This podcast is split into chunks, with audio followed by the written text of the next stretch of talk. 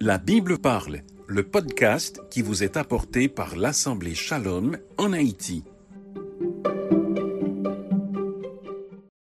1 Pierre 3, du verset 1er au verset 6e. Femmes, que chacune de même soit soumise à son mari, afin que, si quelques-uns n'obéissent point à la parole, ils soient gagnés sans parole par la conduite de leurs femmes, en voyant votre manière de vivre chaste et respectueuse. Ayez non cette parure qui consiste dans les cheveux tressés, les ornements d'or ou les habits qu'on revêt, mais la parure intérieure est cachée dans le cœur, la pureté incorruptible d'un esprit doux et paisible, qui est d'un grand prix devant Dieu. Ainsi se paraît autrefois les saintes femmes qui espéraient en Dieu, soumises à leur mari, comme Sarah qui obéissait à Abraham et l'appelait son Seigneur. C'est d'elle que vous êtes devenues les filles en faisant ce qui est bien, sans vous laisser troubler par aucune crainte. Parole du Seigneur. En Proverbe chapitre 14, au verset 1er, nous lisons ce qui suit. La femme sage bâtit sa maison et la femme insensée la renverse de ses propres mains. Est-ce que l'auteur des Proverbes est en train de parler d'une construction physique? Est-ce qu'il veut dire que la femme qui est sage, euh, elle prend du mortier, euh, elle creuse la fondation, elle appelle des maçons pour que ceux-ci puissent euh, construire une maison pour elle? Alors que la femme, une femme qui est insensée, elle détruit sa maison, elle prend des instruments, peut-être une massue ou bien un autre instrument quelconque, pour pouvoir détruire sa maison, littéralement, physiquement. Non. Certainement, ce n'est pas ce que l'auteur des Proverbes est en train de dire. Il n'est pas en train de parler d'une maison littérale qu'on construit ou bien que l'on peut détruire. Tout comme au psaume 127 que nous avons lu, lorsqu'il est dit que si l'Éternel bâtit la maison, ceux qui la bâtissent travaillent en vain, il ne s'agit pas d'une maison physique qu'on est en train d'édifier. Mais on parle ici d'une famille, on parle d'un foyer. Une femme qui est sage, elle bâtit son foyer, elle bâtit sa maison, elle bâtit sa famille. Tandis que la femme qui est insensée, elle la renverse de ses propres mains. Elle détruit sa famille, elle détruit sa maisonnée, elle détruit son foyer. Vous vous dites, mais comment est-ce que cela est possible? Comment cela peut-il se faire? Eh bien, à chaque fois qu'une femme chrétienne mariée décide d'obéir à la parole de Dieu, et de se plier aux exigences de Dieu, elle est en train de bâtir sa maison. Sa maison devient plus forte, sa maison devient plus belle, sa maison devient plus grande. Mais à chaque fois qu'une personne, qu'une femme décide d'aller à l'encontre de la parole de Dieu, et plus particulièrement en ce qui concerne les commandements de Dieu par rapport à la vie en foyer, eh bien, une telle personne est en train de détruire son foyer cette maison devient plus petite. Cette maison devient moins agréable à vivre, à fréquenter. Cette maison devient insupportable. Tout le monde rêve d'en sortir un jour parce que la femme insensée, elle détruit sa propre maison. Elle la détruit de ses propres mains. Question pour vous qui écoutez, vous qui êtes présents. Êtes-vous en train de construire votre maison ou êtes-vous en train de détruire, de renverser votre maison de vos propres mains? 1 Pierre chapitre 3 nous donne des moyens par lesquels les femmes peuvent édifier leur maison au lieu de renverser leur maison. Au fait, ce passage nous fait comprendre que les femmes chrétiennes sont appelées à glorifier Dieu dans leur mariage. Mais comment vont-elles le faire? Comment peuvent-elles le faire? Ce texte nous révèle deux actions que les femmes chrétiennes mariées sont appelées à poser pour pouvoir glorifier Dieu dans leur mariage et pour pouvoir édifier, bâtir leur maison. La première action qu'elles doivent poser est la suivante. elles doivent adopter une attitude de soumission envers leur mari. Écoutez ce que dit le premier verset. Femmes, que chacune de même soit soumise à son mari. Je sais que le mot soumission fait peur ou même révolte, en particulier les femmes. Les femmes qui ne comprennent pas bien la parole de Dieu. Mais nous allons comprendre que ce sont des femmes insensées. C'est quoi la soumission? La soumission consiste en l'acceptation aimante du leadership du mari. Au commencement, Dieu a créé Ève afin qu'elle soit une aide pour Adam. Et la meilleure façon pour une femme d'être une aide pour son mari, c'est d'être soumise à ce dernier. Euh, il y a un petit mot ou une expression que chacune soit de même soumise. Cette expression de même fait référence à ce qui a été dit quelques versets plus haut. Au verset 12, au verset 13, pardon, il est dit Soyez soumis à cause du Seigneur à toute autorité établie parmi les hommes, soit au roi comme souverain, soit au gouverneur, ainsi de suite.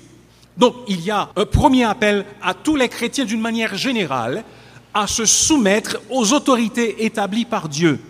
Un petit peu plus bas, au verset 18, Serviteurs, soyez soumis en toute crainte à vos maîtres.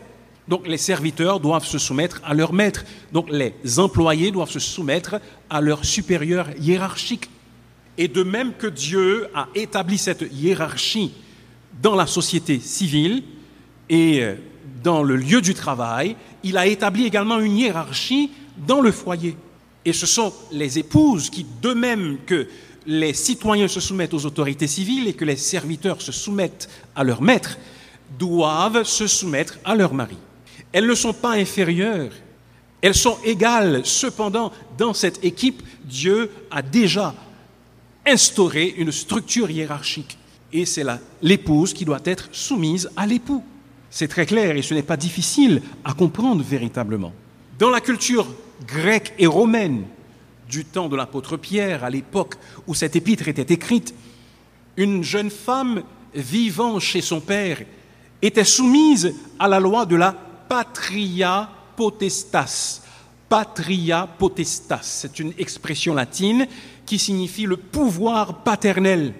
Et avec ce pouvoir paternel, le père avait droit de vie ou de mort sur sa fille. Et lorsque sa fille se mariait, ce droit de patria potestas était transmis à l'époux. Et lorsqu'une femme mariée, peut-être étant païenne, et se convertissait au Seigneur Jésus-Christ, sans avoir l'aval de son mari, elle s'exposait à des risques graves, à des dangers importants, conséquents. Parce que si ce dernier n'acceptait pas sa conversion, il pourrait prendre des décisions très sévères à son encontre. D'autre part, le christianisme avait élevé les femmes à un rang considérable dans la société antique. Et forte de la liberté en Christ nouvellement trouvée et de l'égalité pour tous prônée par l'Évangile, certaines femmes pouvaient être tentées d'affirmer leur indépendance par rapport à leur mari, surtout quand ces derniers ne suivaient pas le Seigneur Jésus. Eh bien, c'est pour aider de telles femmes que l'apôtre Pierre leur écrit pour leur dire, écoutez, soumettez-vous à vos maris. C'est ça que Dieu veut, c'est l'ordre que Dieu a instauré, comme nous pouvons le voir également dans Éphésiens chapitre 5 du verset 22 au verset 33, écrit par l'apôtre Paul. Et remarquez que cette soumission avait un but. Quel était le but de la soumission? C'était de porter particulièrement les maris non convertis à la conversion. La parole de Dieu dit, toujours en 1 Pierre chapitre 3, au verset 1 afin que, si quelques-uns n'obéissent point à la parole, ils soient gagnés sans parole par la conduite de leurs femmes. Ils ne connaissent pas Jésus, ils n'obéissent pas à la parole l'évangile ne les intéresse pas véritablement, eh bien, au lieu de vous rebeller contre votre mari, gagnez-le sans parole. Il n'obéit pas à la parole, alors gagnez-le sans parole. Parole dans le premier euh, sens, signifie la parole de Dieu, il n'obéit pas à la parole de Dieu, et gagner sans parole, ça veut dire votre parole, votre parole à vous, épouse. Gagnez-le sans parole. Et qu'est-ce qu'il voulait dire par là? Cela veut dire que ce n'est pas en forçant le mari à se convertir par des menaces. Si tu n'acceptes pas de venir à l'église avec moi, voici ce que je vais te faire. Non, ce n'est pas ainsi. Ce n'est pas par des cris, ce n'est pas en faisant des présentations autoritaires de l'évangile. Si tu ne te repens pas en Jésus-Christ, tu vas brûler en enfer. Ou bien par des remarques irritantes que l'on gagnera son mari, mais de préférence par un bon comportement. Un bon comportement qui montre la soumission, qui montre le respect. Et c'est ainsi que cet homme viendra à Christ il va être gagné sans parole. Au début, il restera sans parole également. Il ne dira rien, mais il va voir les changements qui se sont effectués dans votre vie. Et par le comportement de sa femme, il parviendra peut-être un jour à la foi au Seigneur Jésus-Christ. Et c'est pour cela que vous avez besoin de vous soumettre. Et le comportement qui va influencer ce mari est caractérisé. L'apôtre Pierre dit, au verset 2 qu'ils vont être gagnés à Christ en voyant votre manière de vivre chaste et respectueuse. Chaste, ça veut dire pur. Et le mot qui est utilisé vraiment, euh, c'est avec crainte, mais ce n'est pas une crainte maladive, c'est tout simplement le respect, une grande révérence pour lui. Même s'il ne connaît pas le Seigneur Jésus, vous le respectez. Même s'il ne veut pas venir à l'Église, vous le respectez. Même s'il a une conduite infâme, vous le respectez. Et également par la pureté de la conduite de sa femme. C'est ce qui va le conduire à l'obéissance à la parole de Dieu et à venir à Christ. Lorsqu'il observe sa femme qui s'abstient d'injures alors qu'elle pourrait s'en servir comme elle l'avait fait par le passé. Lorsqu'il remarque que sa femme évite des accrochages avec d'autres femmes, que sa femme commence à dire la vérité, même lorsque cela pourrait lui causer des problèmes, et que sa femme lui montre un profond respect malgré leur grande divergence, alors, même s'il ne dit rien, un travail est en train de s'effectuer dans son cœur. Et lorsque le mari voit que l'épouse ne le respecte, ne le minimise pas, alors il se rapproche davantage de la foi. Eh bien, l'une des meilleures manières de glorifier Dieu, c'est d'être soumise à votre mari. Donc, pour pouvoir glorifier Dieu dans le mariage, les épouses ont pour responsabilité d'adopter une attitude de soumission envers leur mari. Parce que cette attitude de soumission va gagner leur mari à Christ s'ils ne connaissent pas le Seigneur Jésus-Christ. Et cette attitude de soumission se cristallise par un comportement qui est pur et un comportement respectueux envers cet époux. Cependant, ce n'est pas la seule manière dont le texte nous dit que les femmes mariées doivent glorifier le Seigneur. Il y a une deuxième manière. C'est en reflétant une apparence digne des femmes de Dieu. En reflétant une apparence digne des femmes de Dieu. Continuons à regarder l'enseignement que nous trouvons en 1 Pierre chapitre 3, verset 3. Ayez non cette parure extérieure qui consiste dans les cheveux tressés, les ornements d'or ou les habits qu'on revêt, mais la nature intérieure est cachée dans le cœur. La pureté incorruptible d'un esprit doux et paisible qui a de grands prix devant Dieu. Pierre était en train de dire, ne soignez pas l'extérieur uniquement et n'accordez pas trop d'importance à l'extérieur. Il faut soigner surtout l'homme intérieur, le cœur. Euh, ce que Pierre est en train de dire, et Paul également avec lui, parce que Paul le dit en 1 Timothée chapitre 2 verset 9, je veux aussi que les femmes, vêtues d'une manière décente, avec pudeur et modestie, ne se parent ni de tresse, ni d'or, ni de perles, ni d'habits somptueux. Donc Pierre et Paul disent la même chose. Ils ne sont pas en train d'interdire une élégance discrète de la part des femmes chrétiennes mariées ou des jeunes filles d'une manière générale. Je ne pense pas qu'il veut, comme Certaines le font dans certains groupes, par exemple les Ménonites, euh, les Amish. Les femmes s'habillent euh, de manière très simple avec des robes euh, très simples et elles mettent un bonnet et c'est ce qu'elles portent. Nous respectons de telles personnes qui veulent être aussi simples pour le Seigneur. Mais nous ne croyons pas que c'est ce que l'apôtre Pierre ni l'apôtre Paul étaient en train de dire. Ils étaient en train de condamner un désir d'ostentation, c'est-à-dire de faire voir. Ils étaient en train de condamner l'exagération à la tension portée à la tenue vestimentaire, aux bijoux et à la chevelure. Et c'était le cas dans la société dans laquelle ils vivaient. Un écrivain romain appelé Juvénal était un maître de la satire, c'est-à-dire euh, l'art de ridiculiser les gens, leurs défauts, leurs mœurs, etc. Euh, Juvénal a, a décrit une femme, une femme romaine, dans sa sixième satire. Et voici ce qu'il dit.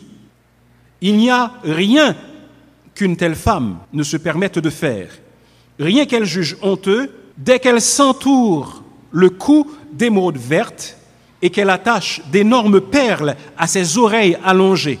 Tant l'affaire de l'embellissement est importante, tant sont nombreux les étages empilés les uns sur les autres sur sa tête. Et entre-temps, elle ne prête aucune attention à son mari. Fin de citation.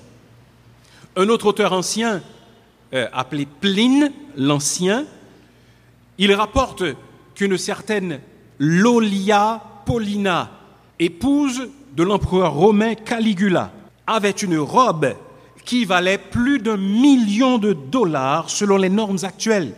Elle était couverte d'émeraudes et de perles et elle portait sur elle, elle avait sur elle les reçus pour montrer quel était le prix de la robe qu'elle portait. Cela vous donne une idée de l'attention que les femmes accordaient à leur coiffure, à leur tenue vestimentaire et aux bijoux qu'elles portaient. Dans l'Antiquité, les riches pouvaient s'habiller dans un style impossible à égaler pour une personne pauvre. Aujourd'hui, nous pouvons plus ou moins nous habiller d'une manière qui ne permet pas aux gens de discerner quelle est notre classe, la classe sociale à laquelle nous appartenons. Mais autrefois, c'était beaucoup plus difficile que cela. Une robe coûteuse portée par une femme riche, à l'époque de Paul, pouvait coûter jusqu'à 7000 deniers. Un denier, c'était le salaire journalier d'un ouvrier moyen. Que nous dit l'Écriture à ce sujet? Proverbe chapitre 31, verset 30 nous dit, La grâce est trompeuse et la beauté est vaine. La femme qui craint l'Éternel est celle qui sera louée. La grâce est trompeuse, la beauté est vaine. La femme qui craint l'Éternel est celle qui sera louée. L'apôtre Pierre est donc en train de dire, au lieu d'accorder trop d'attention à votre apparence extérieure, à votre chevelure et aux bijoux que vous portez, vous devez de préférence cultiver l'homme intérieur, parce que l'apparence se dégrade. Les habits extravagants finiront par s'user, les cheveux blanchiront et tomberont, les bijoux peuvent être volés ou abîmés, mais l'homme intérieur ne s'abîmera pas. L'homme intérieur, si vous en prenez soin, avec les années, il va se bonifier, il deviendra meilleur et plus particulièrement quel aspect de l'homme intérieur? Regardez encore avec moi au verset 4. Il dit, mais la parure intérieure est cachée dans le cœur, la pureté incorruptible d'un esprit doux et paisible. Un esprit doux et paisible qui a de la valeur, qui a beaucoup de valeur aux yeux de Dieu. Qu'est-ce que Pierre entend par là? Un esprit doux et paisible. Bien, voyez par là quelqu'un qui ne cherche pas à se quereller avec son mari ou avec les autres. Quelqu'un qui n'éclate pas de colère sous la pression des événements. C'est quelqu'un qui recherche la paix avec les autres et la poursuit. C'est quelqu'un qui fait montre d'une affection toute maternelle envers ses enfants, si elle en a, au lieu de les traiter, de leur parler avec violence. La douceur, la tranquillité, voilà ce qui a une grande valeur aux yeux de Dieu. Au lieu de vous revêtir de ces habits coûteux et extravagants, revêtez-vous de préférence de douceur, de tranquillité, car cela a un grand prix aux yeux de Dieu. Et comme exemple de cet esprit de douceur et de tranquillité et de soumission à son mari, l'apôtre Pierre mentionne Sarah, épouse d'Abraham. Verset 5. Ainsi se paraient autrefois les femmes qui espéraient en Dieu, soumises à leur mari. Verset 6. Comme Sarah qui obéissait à Abraham et l'appelait son Seigneur. C'est d'elle que vous êtes devenues les filles en faisant ce qui est bien sans vous laisser troubler par aucune crainte. Imaginez, Sarah avait accepté de quitter son pays d'origine avec Abraham, sans savoir le lieu où Dieu l'appelait, en dépit des erreurs d'Abraham, qui lui a causé pas mal de problèmes, parce qu'à deux reprises, Abraham a prétendu qu'elle était sa sœur, et cela l'a exposé au danger. On ne voit jamais Sarah manquer de respect à Abraham. Imaginez-vous également qu'elle avait dû attendre des décennies avant que la promesse de Dieu de lui donner un fils s'accomplisse. Elle également a commis des erreurs, car elle a demandé à Abraham d'aller vers sa servante afin de lui donner un fils. C'était une erreur de sa part. Cependant, en Hébreu chapitre 11, Sarah figure parmi la, la liste des héros de la foi, et c'est elle la première femme qui est mentionnée. Et en Genèse au chapitre 18, au verset 12, lorsqu'elle parle d'Abraham, elle dit, Mon Seigneur est âgé. Cela ne veut pas dire qu'elle était comme une esclave devant Abraham. Au fait, à plusieurs reprises, nous voyons Sarah prendre des, des, initiatives et demander à Abraham de faire certaines choses. Il demande à Abraham de renvoyer le fils de la servante. Et Abraham agit selon ce qu'elle lui demande. Cependant, le fait pour elle d'appeler Abraham son Seigneur, cela signifiait qu'elle avait beaucoup de respect pour lui. C'est comme pour dire avec l'apôtre Paul, avec notre verset de la semaine, du reste, que chacun de vous aime sa femme comme lui-même et surtout que la femme respecte son mari. Donc, frères et sœurs, et plus particulièrement vous, jeunes filles, qui comptez vous marier un jour, et vous, femmes chrétiennes, est-ce que vous êtes en train de nourrir l'homme intérieur?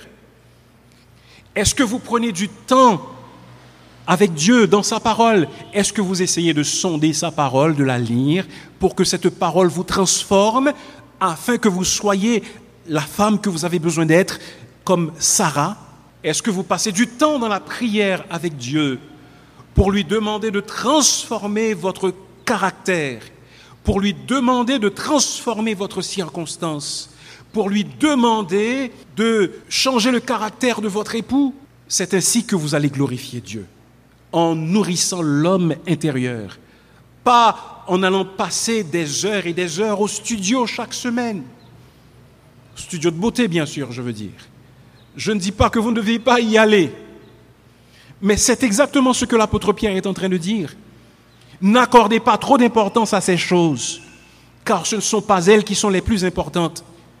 N'accordez pas trop d'importance à votre apparence, mais accordez de l'importance à votre homme intérieur. Cultivez cet esprit doux et paisible. Et lorsque les gens voient cet esprit doux et paisible en vous, en dépit des circonstances, en dépit des épreuves, cela les rapprochera de Dieu. Cela leur permettra de donner gloire à Dieu. Et cela permettra aux maris qui n'obéissent pas à la parole d'obéir et de venir à Christ. Frères et sœurs, encore une fois, ce passage nous enseigne que les épouses chrétiennes sont appelées à glorifier Dieu dans leur mariage. Et ce passage nous dit deux manières bien précises dont nous pouvons le faire. Premièrement, elles doivent adopter une attitude de soumission envers leur mari. Et deuxièmement, elles doivent refléter une apparence qui est digne des femmes de Dieu, c'est-à-dire une attitude de douceur, une attitude paisible. Si vous aviez demandé à Lee Strobel, à la fin des années 70, s'il croyait en un Dieu aimant, omniscient, il aurait facilement nié l'existence de Dieu. Strobel, éduqué aux meilleures universités des États-Unis, vivait sa vie uniquement sur la base de faits prouvés. Il était un journaliste d'investigation. Il était très respecté dans son domaine et il disait qu'il n'avait pas besoin de la religion organisée. La logique déterminait toutes ses décisions. jusqu'à ce que, jusqu'à ce que sa femme, agnostique autoproclamée, c'est quelqu'un qui ne croyait pas en Dieu, jusqu'à ce que sa femme se soit convertie au christianisme. Alors Strobel a observé son épouse, qui a commencé à aller à l'église, à lui parler de Jésus. Alors il a pensé que son mariage était terminé. Mais dit-il, après que ma femme fut devenue chrétienne, j'ai commencé à voir des changements positifs dans son caractère et ses valeurs. Il a noté une différence marquée dans la façon dont elle traitait les gens et dans la façon dont elle s'occupait des autres. Alors, Strobel a décidé qu'il était temps de mettre ses compétences d'enquêteur professionnel au service de sa vie personnelle. Il a donc commencé à faire des recherches sur la vie du Seigneur Jésus-Christ. En tant que personne entraînée pour faire face aux faits et à la logique, dit-il, je n'étais pas disposé à placer ma foi en des faits chimériques ou de la fiction. J'avais besoin de preuves solides que Jésus était vraiment le Fils unique de Dieu. Sur la base de preuves scientifiques, continue-t-il, je suis devenu convaincu qu'il y avait un créateur de l'univers et sur la base de données historiques, je, me suis, je suis devenu confiant en la déclaration de Jésus qu'il est le Fils de Dieu. Certain que l'évangile était vrai, Strobel est officiellement devenu un chrétien en 1981. Aujourd'hui, Strobel est connu comme un auteur chrétien et un ardent défenseur de la foi chrétienne. Mais tout a commencé avec la conversion de sa femme et avec le changement qu'il y a eu dans sa vie. Frères et sœurs, je l'ai dit il y a quelques mois, je crois, le mariage, ce n'est pas à propos de nous. Il ne s'agit pas de satisfaire nos propres désirs. Mais le mariage, c'est à propos de Christ et de son Église.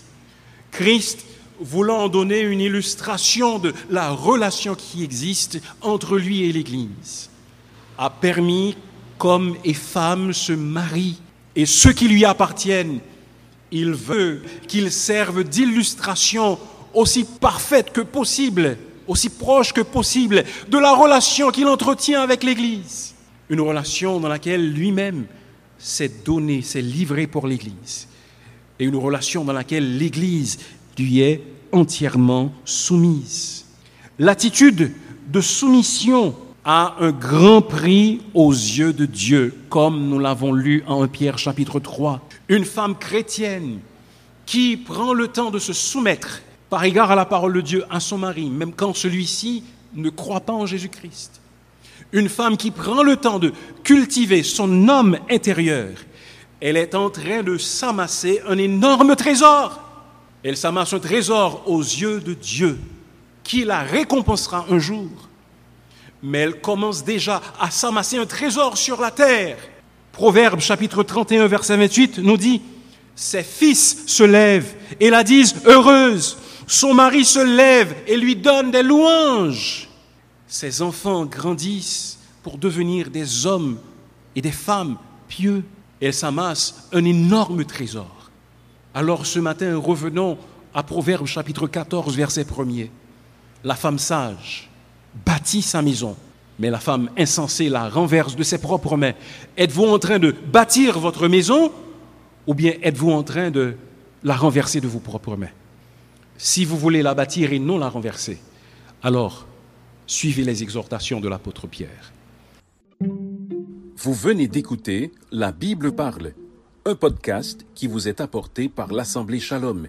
L'Assemblée Shalom est une église baptiste située en Haïti visitez notre site web au www.assembléchalom.org. À la prochaine.